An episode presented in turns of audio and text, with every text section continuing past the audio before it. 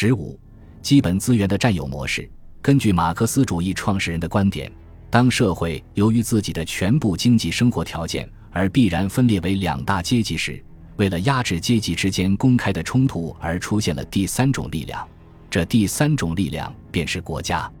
恩格斯在《家庭、私有制和国家的起源》中阐释说，由于国家是从控制阶级对立的需要中产生的，同时又是在这些阶级的冲突中产生的，所以它照理是最强大的。在经济上占统治地位的阶级的国家，这个阶级借助于国家而在政治上也成为占统治地位的阶级，因而获得了镇压和剥削被压迫阶级的新手段。因此，古代的国家首先是奴隶主用来镇压奴隶的国家。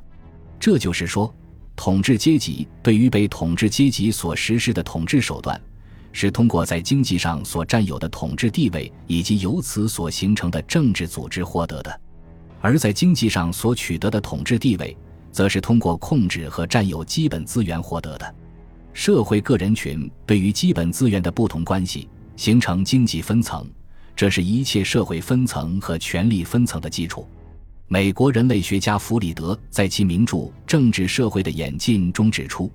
只要有获取基本资源的不平等情况，就有分层存在。伴随着分层的是社会分化为根本不同的经济集团。那些获取基本资源较多或不受限制的人构成一个阶级；那些受限制或很少能够获取同样资源的人构成另一个阶级。按照弗里德的解释，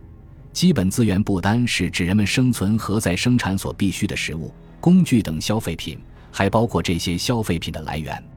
对此，美国人类学家乔纳森·哈斯在《史前国家的演进》中进一步阐释说，基本资源还应包括获取和制造维持人所生存和再生产的必需品的手段。这些手段包括食品、用于获得或生产食品的工具、制备食品的工具、对付自然环境的防卫性手段，以及对付入侵社会环境的防卫性手段等等。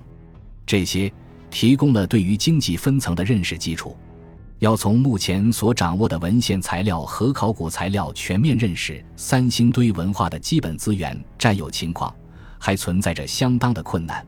因为关于这方面的资料确实是太有限了。